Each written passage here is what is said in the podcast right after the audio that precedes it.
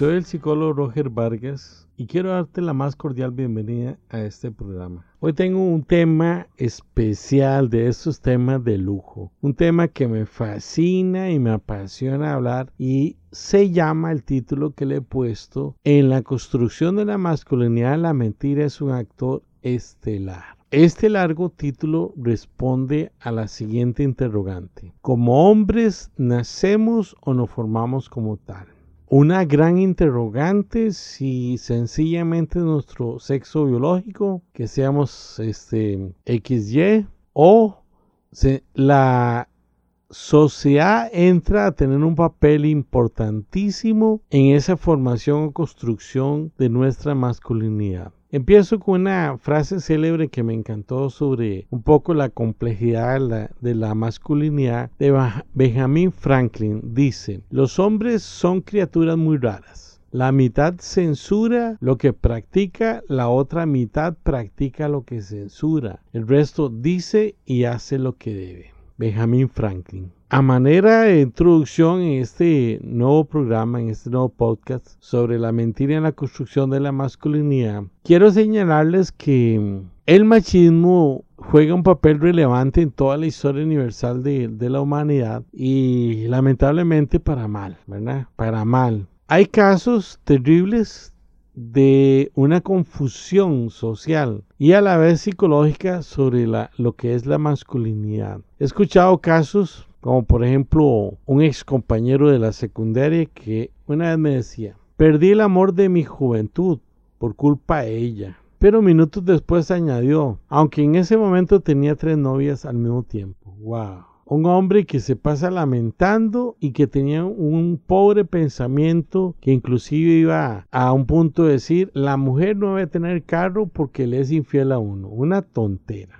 Otra de las frases que he escuchado en mi vida fue un niño pequeñito de 5 años que dijo yo no cocino porque tengo pene. Jamás. Es una cosa ilógica, ilógica. Perfectamente podemos este, cocinar y, ser muy diestros en todas las todos los quehaceres y actividades del hogar. Se dice que la mayoría de los hombres son aventureros, controladores, inmersos en el pecado, deseosos de poder, viciosos, proveedores, egoístas y groseros. Imaginen la descripción o el concepto que tiene una gran parte de la sociedad sobre lo que es ser hombre, ser, tener un género masculino. Desde que nacemos, me corrijo, desde antes de nacer, los hombres somos expuestos a una cadena de mandatos sociales de cómo deberá verse, cómo tenemos que vernos los hombres, cómo tenemos que comportarnos, hablar, pensar y relacionarnos con el género opuesto, es decir, con las mujeres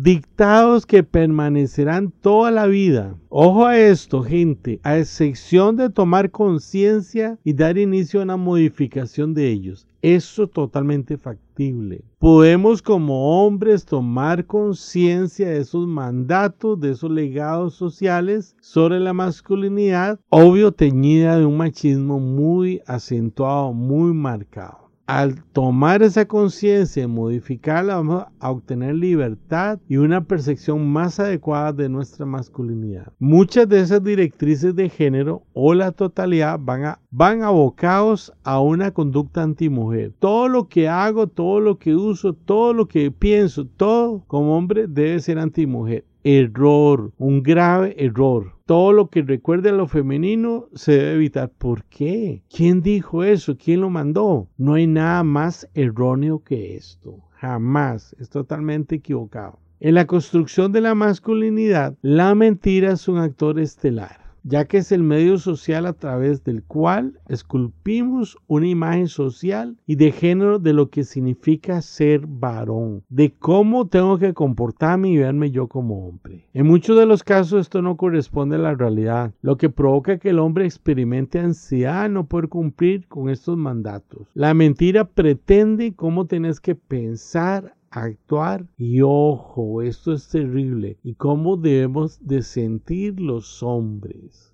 Hasta ahí llega, hasta nuestras emociones, nuestros sentimientos, ese constructo social. Esto puede ser muy cruel, insensible y provocar que los hombres suframos una castración en muchas de nuestras, nuestras áreas y en ocasiones una presión social fuerte si no cumplimos con las expectativas del machismo. Vean algunas mentiras. Voy a citar 10 en este programa. Voy a, tengo la expectativa de que me alcance el tiempo y no me salga muy largo. La primera escena, la primera mentira es cuando nuestros padres escogen todo de acuerdo a nuestro género masculino, desde el color del cuarto hasta nuestro nombre. A mí me pusieron Roger, qué grave hubiera sido que hubieran puesto Rogelia, ¿verdad? Para mis padres. ¿Y, cómo hacer los colores? No hacer rosados, porque no, un niño no tiene. ahí empieza gente a construirse a, esa, ese escultor llamado sociedad, a esculpir poco a poco en nosotros esas graves mentiras y esos graves errores en cuanto a nuestro comportamiento como hombres. Segundo,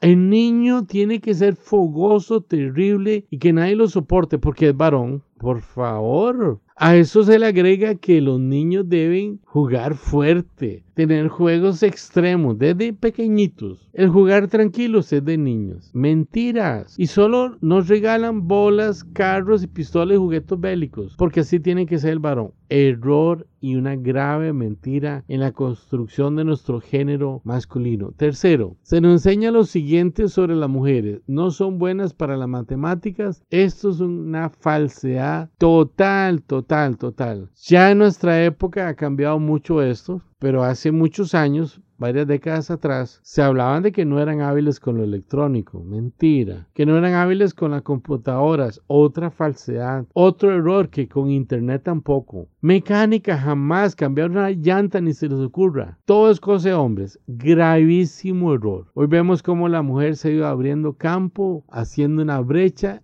y hacen lo mismo, inclusive mejor que nosotros los hombres. Vuelvo a esta mentira. Se dice que no son inteligentes, que el más inteligente es el hombre. Y quiero ilustrarlo con, esta, esta, con este, estos elementos que voy a aportar. Cuando hablamos de CI, coeficiente de inteligencia, significa la capacidad cognitiva que una persona tiene, un ser humano. En los CI, en las tablas, eh, en las escalas que hay, la normalidad va de 90 a 110. Lo que está por debajo de, 90 empieza a cierto retardo mental hasta llegar a un grado, y no es una grosería lo que voy a expresar, a un grado de idiota, así dicen las tablas, ¿verdad? Y lo que sigue eh, para, para arriba de 110 empieza a ser una mente muy capaz hasta llegar a un punto superior o muy superior. Ojo a esto, buscando en internet sobre los seis más famosos, que hay muchos. Confieso que esto hace tiempo fue por una charla que preparé, pero me encontré los siguientes seis que me llamaron mucho la atención. No son los únicos, hay muchos. Uno fue Jacob Barnett, un autista de 14 años que a los 14 años estaba como todo un niño genio y autista cursando un doctorado en física cuántica con coeficiente 170. Recuerden, de 110 para arriba todo es superior. 170 estamos hablando de un genio, un total genio. Luego,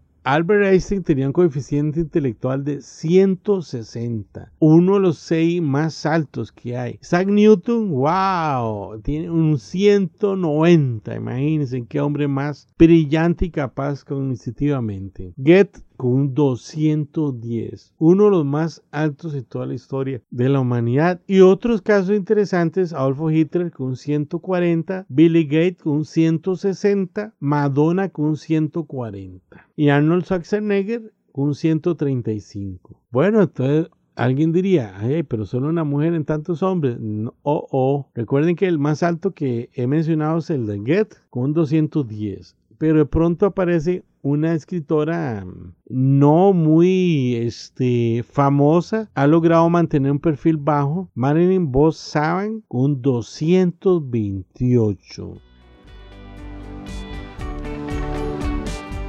Te quiero dar las gracias por haber participado en este programa y recordarte que que te vuelvas a conectar con el siguiente programa, que es un tema de mucha edificación personal y uno de los temas sobre la vida que son importantes. Ya sabes, me puedes localizar al correo psicología gmail.com y si bien vives en otro país o, o, en mi país pero lejos, si quieres una, una consulta virtual, una, a través de una videollamada me puedes localizar y nos ponemos de acuerdo. Dios te bendiga, gracias por estar conmigo en este programa y chao.